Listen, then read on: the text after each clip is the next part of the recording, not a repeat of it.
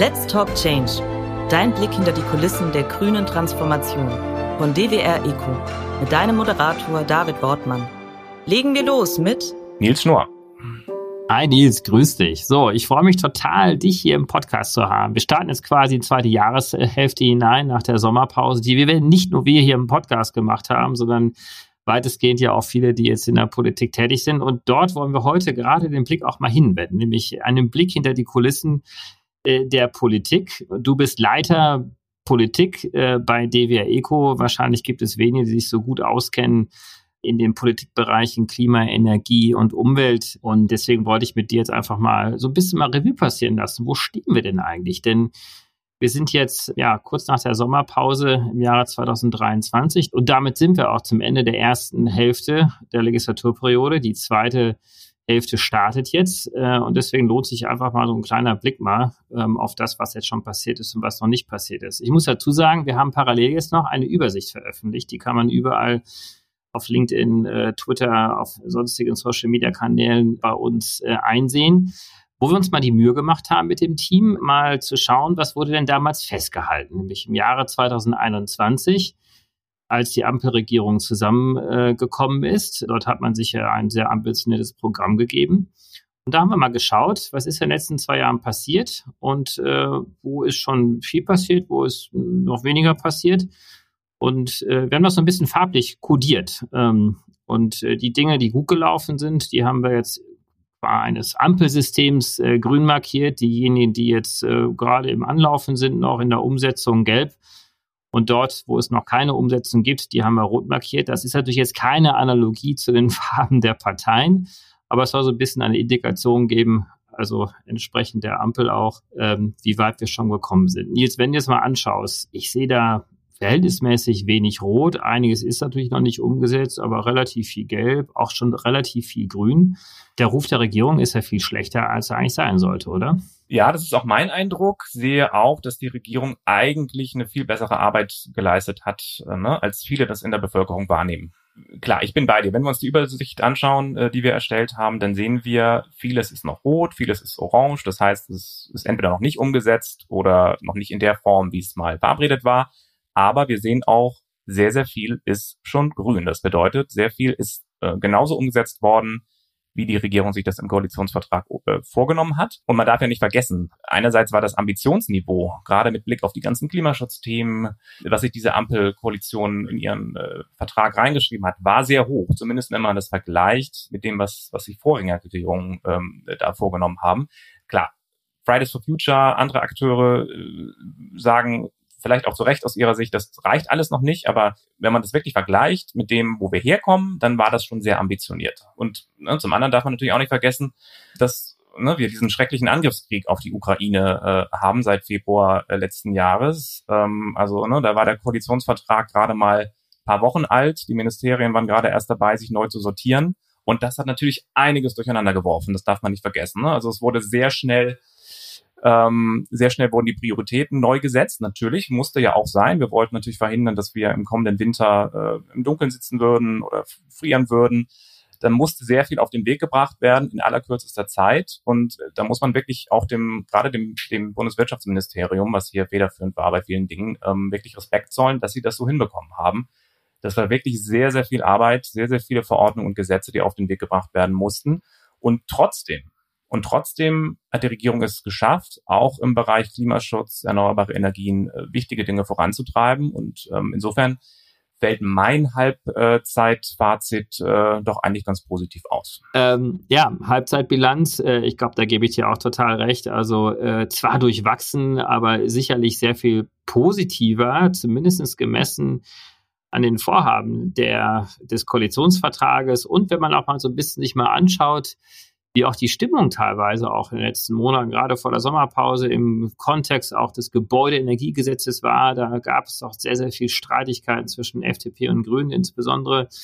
Also gemessen äh, daran sind wir doch relativ weit gekommen. Lass uns doch vielleicht hier noch ein paar Punkte noch mehr hervorheben, Nils. Also was fällt dir denn auf? Was ist denn jetzt besonders gut gelungen und was ist denn jetzt schon toll umgesetzt worden? Also wo besonders viel schon umgesetzt worden ist, und das geht, glaube ich, auch gut aus unserer Übersicht hervor, ähm, ist der Bereich erneuerbare Energien im Stromsektor. Mhm.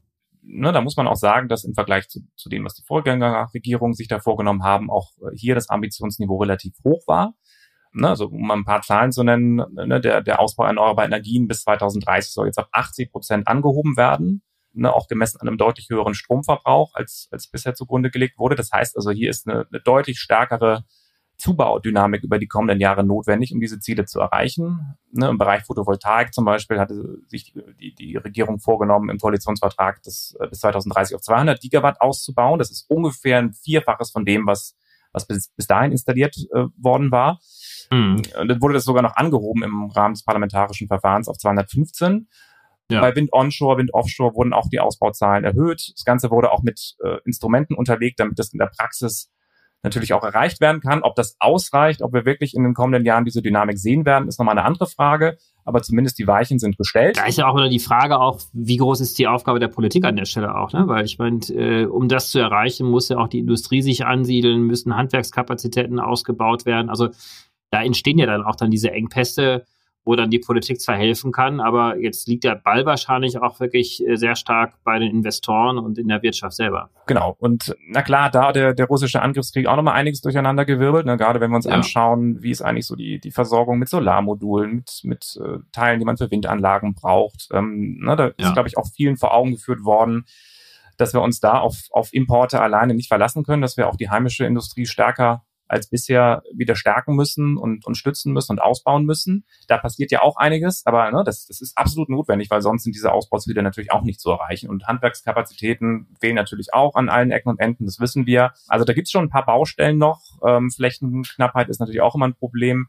Aber genau, ich bin ja, ganz optimistisch, dass das auch jetzt angegangen werden kann, ähm, ne, mit den Kräften, die im Markt vorhanden sind und aber auch mit dem mit der Erkenntnis, die sich auch in der Politik jetzt so langsam durchgesetzt hat, dass es ohne erneuerbare Energien nicht geht.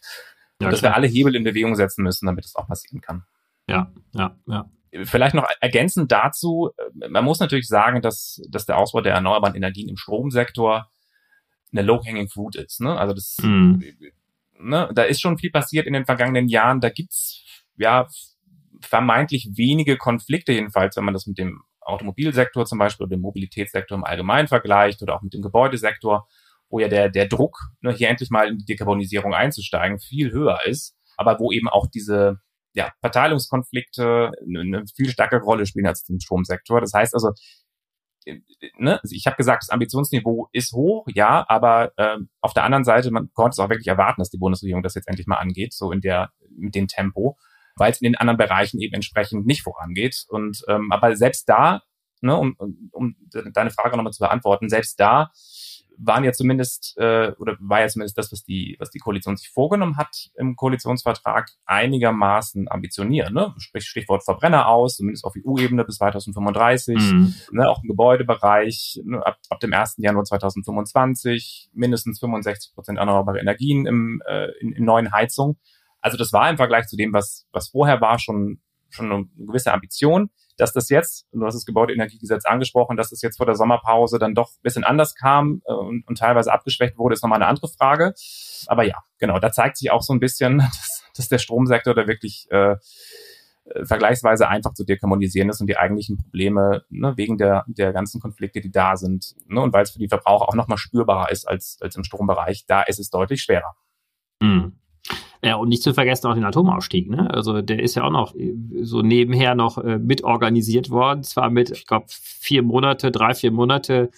Ja, dreieinhalb. Dreieinhalb Monate, genau, nach dem ursprünglich geplanten äh, Aus, also 2022 zum 31. Dezember sollten ja die letzten äh, Atommeiler am Netz bleiben. Das ist dann nachher dann noch bis Mitte März ungefähr dann noch äh, verlängert worden. Aber auch das ist ja dann umgesetzt worden, fairerweise. Also Genau, und was ja auch ne, in, in die gleiche Kerbe schlägt, ist der, ähm, der Kohleausstieg. Mhm. Der ist ja eigentlich äh, geplant bis 2038 spätestens. Jetzt hat die, die Regierung sich im Koalitionsvertrag auf die Fahnen geschrieben, zu versuchen, das bis 2030 vorzuziehen. Mhm. Ähm, ne, um das nochmal in Erinnerung zu rufen, mit Nordrhein-Westfalen hat es ja schon geklappt. Ne, da gibt es die Einigung, das bis 2030 zu schaffen. In der Lausitz, ne, in Brandenburg und Sachsen sieht es noch ein bisschen anders aus. Ne, und ob das klappt, so angesichts der Landtagswahlen, die da nächstes Jahr anstehen, hm, würde ich mal ein Fragezeichen dran machen. Aber zumindest dies, dieses Ambitionsniveau ist noch da.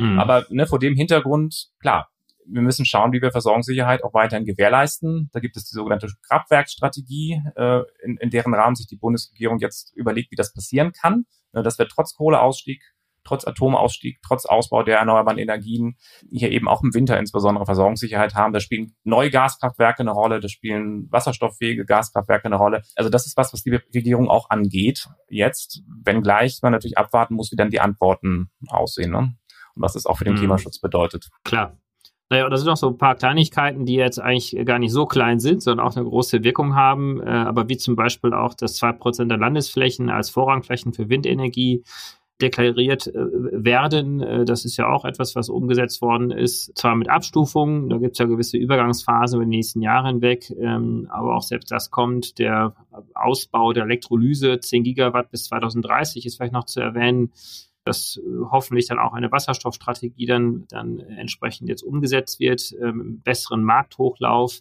Also das sind ja all die Dinge, die ja auch mithelfen, die Dekarbonisierung voranzubringen. Absolut. Äh, Nils, jetzt äh, dann lass uns doch mal als nächstes mal äh, uns mal genau die Punkte mal anschauen, die jetzt überhaupt noch gar nicht angepackt worden sind und wo es möglicherweise sich auch sehr schwer abzeichnet, da noch was zu machen in der Legislaturperiode. Das sind nämlich genau die Dinge, die wir als rot gekennzeichnet haben in unserer Übersicht, die man sich überall auch runterladen kann. Vor allem jetzt auch bei Twitter und LinkedIn. Mal kurz nochmal als Werbeblock. Ähm, also, wo siehst du die großen Punkte, die jetzt äh, wirklich noch fehlen? Ich würde mal zwei Bereiche rauspicken. Ähm, zum einen den Gebäudebereich und zum anderen den mhm. Mobilitätsbereich. Da ist zwar was passiert, ne, aber nicht so viel, äh, wie sich die Regierung vorgenommen hat. Und ähm, was noch ein bisschen pessimistischer mich stimmt, ist die Konflikte, die äh, nochmal offenbar geworden sind jetzt durch die durch die Diskussionen, auch die stattgefunden haben in den letzten Monaten, die leider einen zu dem Schluss kommen lassen, ähm, dass auch in den nächsten Jahren vielleicht, äh, wenn sich nicht grundlegend was ändert, äh, da in dem Bereich äh, nicht viel passieren wird. Ne? Aber vielleicht fangen wir mit dem Gebäudebereich mal an. Da hatte sich die Koalition ja hatte ich ja vorhin gesagt, ein einigermaßen ambitioniertes Ziel vorgenommen, nämlich dass ab 2025 ähm, jede neue Heizung mit mindestens 65 Prozent erneuerbaren Energien betrieben werden muss. Dieses Ziel wurde angesichts des russischen Angriffskrieges äh, sogar noch verschärft, äh, vorgezogen auf den 1. Januar 2024. Ähm, ne, und Robert Habeck und sein Ministerium, die waren auch echt äh, frohen Mutes, haben einen ambitionierten Gesetzentwurf vorgelegt, der dann aber ja, bis jetzt zuletzt vor der Sommerpause ähm, dann doch ja, so ein bisschen in der Luft zerrissen wurde von vielen ja. Seiten und jetzt leider auch so ein bisschen abgeschwächt wurde. Er ist ja noch nicht verabschiedet, das soll jetzt nach der Sommerpause direkt passieren in der ersten Sitzungswoche ähm, im September. Aber das, was da jetzt verabschiedet werden wird, ist jedenfalls äh, in vielen Teilen nicht mehr mit dem ähm, zu vergleichen, was sich die Regierung hier eigentlich vorgenommen hat. Und es hängt ein bisschen damit zusammen, dass ja eben in, in, gerade im, im Gebäudebereich, aber auch im Mobilitätsbereich, über den wir gleich noch sprechen, dass da eben der Klimaschutz, wenn man ihn denn ernsthaft betreiben will, äh, doch auf größere Widerstände stößt als jetzt im Strombereich. Ähm, das hat sich an dieser hitzigen Debatte gezeigt.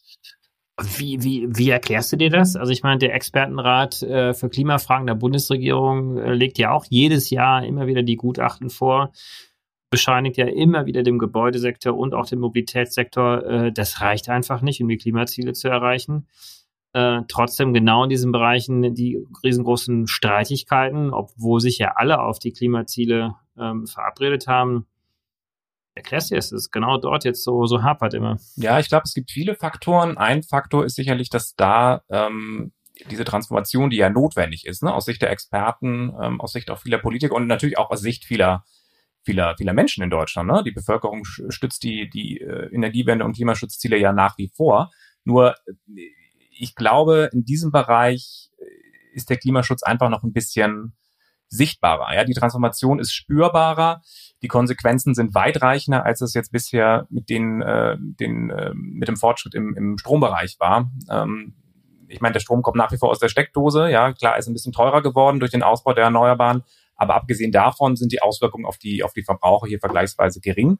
Im Wärmebereich oder im Gebäudebereich sieht es anders aus. Ja? Also wenn wir uns die Diskussion anschauen, die da im, im Zuge der parlamentarischen Beratung zum Gebäudeenergiegesetz oder zum sogenannten Heizungsgesetz, ähm, die da geschehen sind, äh, das war schon sehr abenteuerlich. Ne? Da wurde äh, ne, kolportiert, dass der Robert Habeck persönlich jetzt bei einem im Keller vorbei äh, und die ja. Heizung ausreißt. Ja, also äh, solche, solche absurden äh, Argumente. Aber das zeigt eben, ja, also ich meine, gut, klar, man kann natürlich auch darüber streiten, ob die, ob das Kommunikationskonzept der Bundesregierung jetzt hier in dem Fall besonders äh, hilfreich war. Ähm, da hätte man sicherlich von Anfang an besser, klarer äh, kommunizieren können, ne? auch über die Notwendigkeit, mhm. hier im Gebäudebereich äh, stark aktiv zu werden, was Klimaschutz angeht und auch über die Konsequenzen, die das bedeutet. Das ist so ein bisschen verpasst worden und äh, man hat die Debatte dann eigentlich oder die Deutungshoheit dann eigentlich den, den Gegnern überlassen. Ähm, und die hatten dann ja, freies Feld sozusagen mit ihren teilweise auch unter die Gürtellinie gehenden Argumenten, auch persönlichen Angriffen, die, die ein bisschen daneben waren, hatten dann Gelegenheit, komplett dagegen zu schießen und hatten am Ende zumindest teilweise Erfolg, weil das Gesetz, das hatte ich gesagt, dann doch ein bisschen abgeschwächt wurde noch in seiner Konsequenz. Ja, ja, genau. Und den Mobilitätssektor hast du gerade ja auch schon angesprochen. Also da gibt es ja auch noch die großen Defizite. Ähm, genau, da äh, gibt sicherlich Licht und Schatten. Ähm, ich meine, im Bereich Bahn, gut, wir wissen alle, wie der Zustand der, der Bahn ist, darüber müssen wir nicht sprechen, aber zumindest hm. wird jetzt eine ganze Menge Geld reinfließen in die Modernisierung des Schienennetzes. Das hat der Verkehrsminister auch ein bisschen vorangetrieben. Auf der anderen Seite muss man sagen, ähm, gerade was den, was den, den Automobilsektor angeht, ne, da hätte mehr passieren können, aber das, ne, das dann wieder die gleiche Diskussion. Das ist dann, glaube ich, für viele zu starker Eingriff ähm, in, in die alten Gewohnheiten und äh, also Stichwort Tempolimit oder Stichwort Verbrenner aus. Ich meine, wir haben jetzt einen Verbrenner aus auf europäischer Ebene, das äh, wird ab 2035 gelten. Aber auch da ne, hat die, die FDP gerade ähm, auch in Person von Herrn Wissing so ein bisschen versucht, auf europäischer Ebene das noch zu blockieren. Ähm, der eine oder andere wird sich sicherlich an diese Diskussion um die E-Fuels erinnern, um die klimafreundlichen synthetischen Kraftstoffe. Aber hier hätte es eigentlich ein viel stärkeres Bekenntnis geben müssen zur Elektromobilität, ähm, ne, zum Ausbau der Ladeinfrastruktur. Das hat mir gefehlt. Ich sehe auch nicht, dass das jetzt kommt in den nächsten Monaten und, und Jahren bis, bis zur nächsten ähm, Regierung. Ähm, Im Gegenteil, wir sehen ja auch, dass die Förderungen für die, für die neuen E-Autos jetzt stückweise äh, oder, oder Stück für Stück zurückgefahren werden sollen. Äh, es ist fraglich, ob es überhaupt nochmal äh, demnächst eine Förderung geben wird. Also da, da fehlt mir so ein bisschen das Konzept, wie jetzt hier wirklich äh, dieses Ziel der 15 Millionen Elektroautos bis zum Jahr 2030 erreicht werden soll. Wir sind, glaube ich, gerade bei mhm. 1,5 oder so. Ne, also da muss sich die Bundesregierung schon ein bisschen was anderes einfallen lassen, ähm, als jetzt, äh, ich meine, selbst die E-Auto-Prämien haben natürlich dafür gesorgt, dass wir, ne, dass die Zulassungszahlen nach oben gegangen sind. Immerhin ein Fünftel, glaube ich, aller aller neu zugelassenen Wagen sind Elektroautos inzwischen. Aber auch das mhm. reicht ja nicht. Ne? Also da, da mhm. fehlt einfach noch ein bisschen das Instrumentarium, um, das, um diesen Zuwachs weiter voranzutreiben, um die Ladeinfrastruktur weiter voranzutreiben. Genau, und deswegen ist, ist äh, gerade in dem Bereich äh, echt noch nicht so viel passiert und ich sehe auch nicht, dass das jetzt bis zum Ende der Legislatur sich großartig ändern wird. Mhm. Also eines der äh, innovativen Punkte, wie ich damals fand im Koalitionsvertrag, war ja auch zu sagen, hey, lass uns doch so eine Art Klimacheck machen, also für Gesetzesentwürfe. Ähm, das heißt, äh, wir wollen eigentlich immer schauen, äh, welches Gesetz äh, oder ob die Gesetze schlussendlich sich auf die Klimaziele äh, positiv auswirken. Und äh, vor diesem Klimacheck haben wir auch nicht mehr viel gesehen, oder? Ähm, also einen richtigen implementierten Mechanismus, der ist ja jetzt nicht verabschiedet worden. Nee, bisher nicht. Also es gibt Überlegungen, wie das passieren kann. Also ganz untätig war die Regierung hier nicht, ähm, aber implementiert ist das noch nicht. Das ist auch weit davon entfernt, implementiert zu werden. Aber ich gebe dir recht, die Idee ist gut, hier wirklich so einen Klimacheck einzuführen und wirklich zu checken, ja, zahlt das jetzt, dieses Gesetz oder die Regelung, die wir verabschieden, zahlt die wirklich auf den Klimaschutz ein oder nicht? Ähm, ja, muss mal gucken, ob das noch kommt. Hm. Naja, und auch eng mit dieser äh, Frage verknüpft ist ja auch, so ein bisschen, wie werden denn überhaupt die CO2-Emissionsreduktionsziele äh, ja, jetzt äh, bemessen und äh, nachvollzogen? Und da gab es ja auch einen großen Streit. Zwar gab es einmal die einen, die gesagt haben, es ist eigentlich egal, wo CO2 reduziert wird und äh, Hauptsache, wir erreichen irgendwie 2030 die Ziele. Also demzufolge ist es eigentlich auch egal, ob wir jetzt im Jahre 2024 langsam oder schneller sind. Äh, wenn wir zu langsam sind, müssen wir halt hinten raus ein bisschen schneller werden. Ähm, und dann gibt es die andere, äh, das andere Lager, die sagen, nee, nee, äh, ganz so einfach ist das nicht. Also lasst uns bitte mal äh, genau messen, ähm, in jedem einzelnen Sektor. Wir haben die ja gerade ja schon auch ne, so ein bisschen sind wir durchgegangen, im Gebäudesektor, Stromsektor, Mobilitätssektor und so weiter. Lasst uns hier genau mal nachschauen und nachgucken, was denn passiert ähm, und dann auch dort äh, jedes Jahr einfach mal nachschauen und nachgucken. Das macht ja auch der Expertenrat, dieser externe Expertenrat der Bundesregierung für Klimafragen. Und im Klimaschutzgesetz wurde ja ursprünglich vereinbart, hier auch sektorale Ziele äh, zu bemessen und auch äh, mehrjährig, hier auch jedes Jahr in die Berechnung reinzugehen. Aber das ist ja auch inzwischen einkassiert worden. Das ist einkassiert worden, beziehungsweise ist gerade dabei, einkassiert zu werden. Ähm, du hast recht, ich meine, das Klimaschutzgesetz ne, wurde verabschiedet, wie im Koalitionsvertrag mhm. vereinbart. Es wurde reingeschrieben, wir wollen bis 2045 klimaneutral sein. Und um das zu gewährleisten, ähm, ne, geben wir jedem Sektor Ziele vor, also ein CO2-Budget ähm, oder eine CO2-Reduktionsvorgabe, die erreicht werden soll innerhalb eines bestimmten Jahres. Und ähm, jedes Ministerium ist für seinen Sektor verantwortlich. Und ne, wenn die Ziele nicht eingereicht werden, dann muss dieses Ministerium einen Plan vorlegen, ähm, wie das geändert werden kann, wie die Ziele doch noch erreicht werden können. So, ähm, das war eigentlich die Ausgangslage.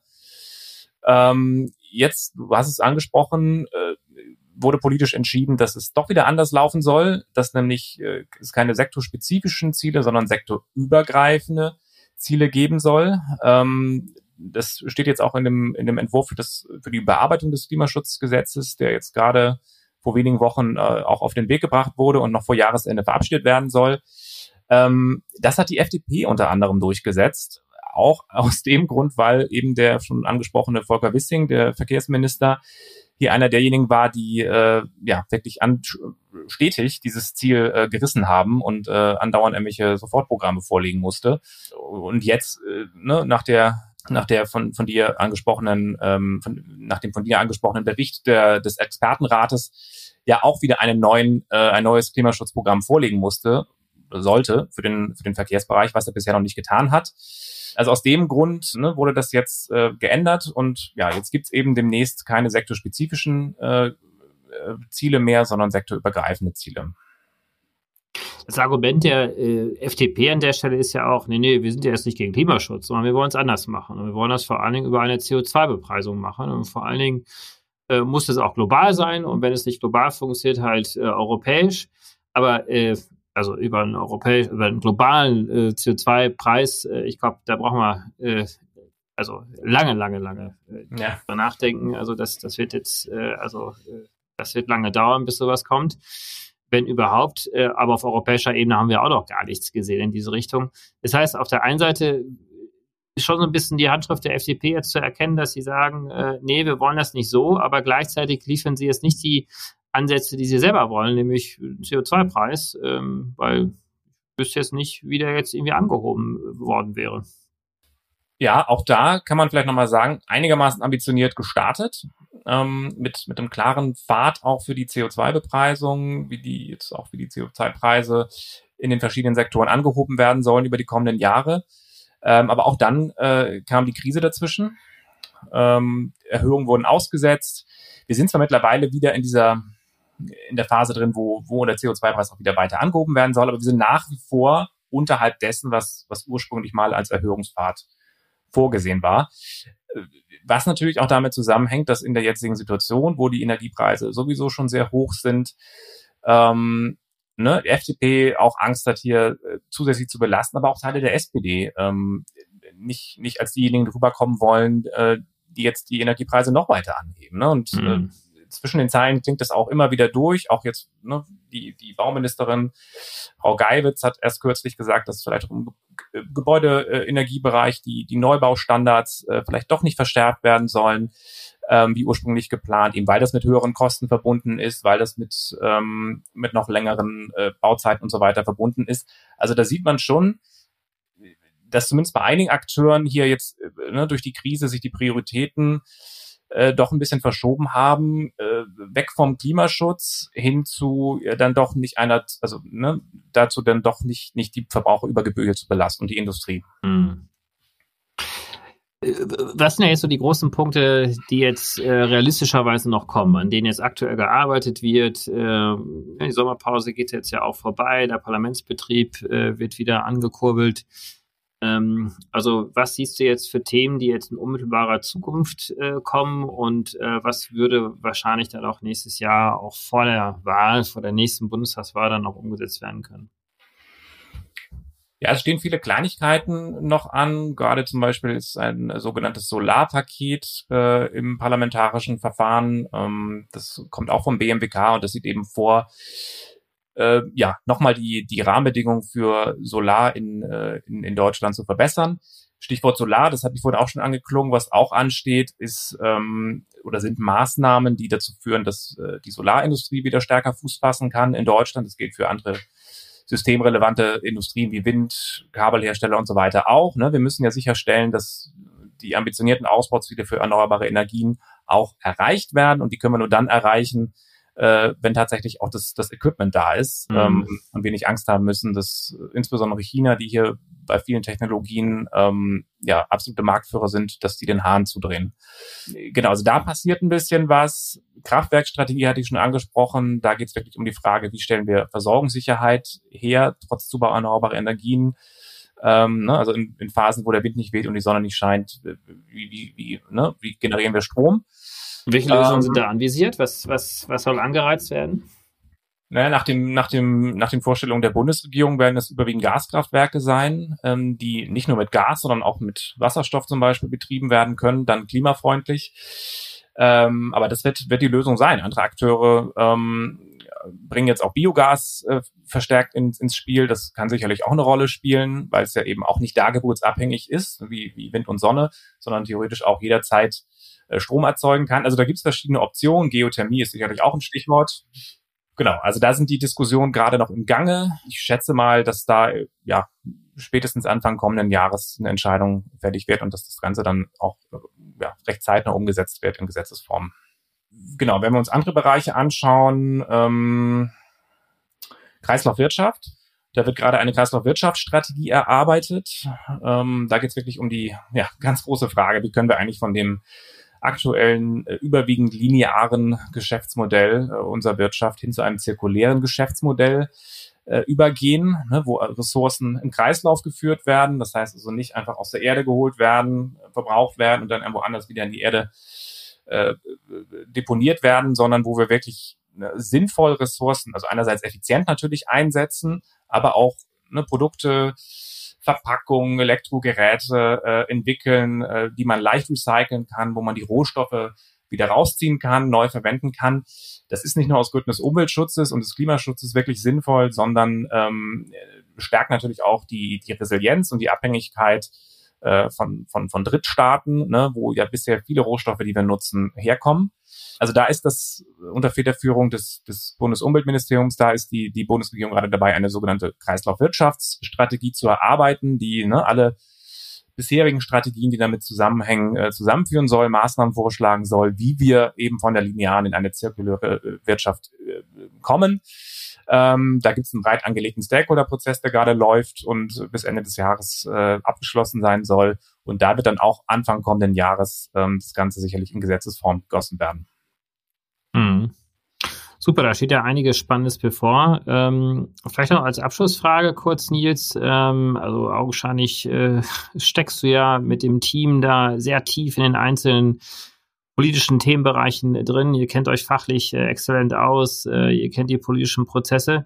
Wie, wie ist das jetzt eigentlich, wenn, wenn jetzt ein Akteur äh, auf euch zukommt, auf uns zukommt äh, und sagt, wir haben jetzt hier eine tolle Technologie, die kann wirklich äh, richtig, richtig gut äh, einen Beitrag leisten zum Klimaschutz, zum Erreichen der Klimaziele.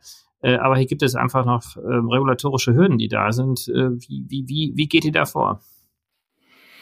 Also typischerweise ist es so, das gilt für ja, eigentlich für alle unsere Kunden, ähm, dass wir es mit Technologien zu tun haben und mit Geschäftsmodellen zu tun haben, die äh, ja innovativ sind, die äh, einen Beitrag zum Klimaschutz leisten, die aber auf ein marktliches und regulatorisches Umfeld treffen in der Praxis, das noch sehr stark auf die alte Welt in Anführungszeichen zugeschnitten ist. Ne? Also und mhm. wir wissen ja alle, wie, wie, wie wichtig das regulatorische Umfeld ist, gerade in dem Bereich, in dem wir unterwegs sind, Energie, Mobilität, Kreislaufwirtschaft. Da, da, da, da bestimmt einfach das regulatorische Umfeld die Spielregeln, wie der Markt funktioniert. Ähm, deswegen ist es wichtig, sich erstmal einen Überblick zu, zu verschaffen, wo stehen wir, ja, wie sieht das Umfeld aus ähm, und wie müssen wir es verbessern, welche Hürden müssen wir abbauen, wie müssen wir das Level Playing Field herstellen, damit eben diese Technologien die neu sind, die gewünscht sind, ähm, wir wirklich diese fairen Rahmenbedingungen haben, um auch bestehen zu können im Markt. Das mhm. schauen wir uns genau an und entwickeln natürlich mit dem, mit dem Kunden zusammen Strategien, wie wir da hinkommen können. Ähm, genau. Jetzt gibt's ja auch äh, Verbände, die sich das ja auf die Flagge geschrieben haben, ähm, Energie- und Umweltverbände. Was macht ihr anders als jetzt die klassische Verbändelandschaft? Also Verbände sind ja typischerweise so organisiert, dass sie mehrere Mitglieder haben, die zwar alle irgendwie aus einem einigermaßen ähnlichen Bereich kommen, aber doch zumindest in Teilen unterschiedliche Interessen haben, die dann mhm. äh, irgendwie über oder unter einen Hut gebracht werden müssen. Ähm, was einerseits den Nachteil hat, dass natürlich dann immer am Ende so ein Kompromiss rauskommt, mit dem vielleicht nicht alle Mitgliedsunternehmen leben können.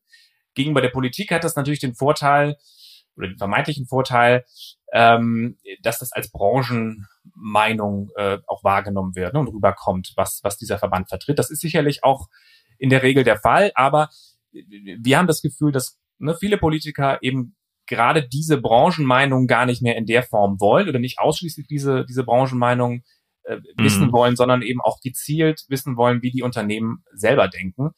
Und das ist auch der Ansatz, den, den wir bei DWR Eco fahren. Wir helfen den Unternehmen gezielt, ihre eigenen Probleme anzugehen und äh, ne, gegenüber der Politik und anderen politischen Entscheidungsträgern ähm, zu kommunizieren, um so wirklich auch zielgerichtet zu helfen. Mhm. Ja, super. Also ich, ich, ich glaube, ähm, das äh, ist auch eine sinnvolle Ergänzung äh, zu dem großen Meinungsspektrum. Die Transformation äh, Richtung Nachhaltigkeit äh, muss ja von vielen Akteuren vorangetrieben werden und äh, insbesondere, wie wir ja auch glauben, auch von Teilen der Wirtschaft oder von der Wirtschaft überhaupt. Äh, wir brauchen neue Technologien, wir brauchen neue Geschäftsmodelle, wir brauchen eine neue äh, Bemessung überhaupt. Äh, was ist denn überhaupt äh, eine gute Wirtschaft? Äh, dass die Wirtschaft also nicht Teil des Problems bleibt, wie es so häufig in der Vergangenheit war, sondern wirklich auch äh, zum Teil der Lösung wird. Nils, ganz herzlichen Dank dir und äh, ja, deinem Team natürlich auch, unserem Team da kräftig auch weiterzumachen.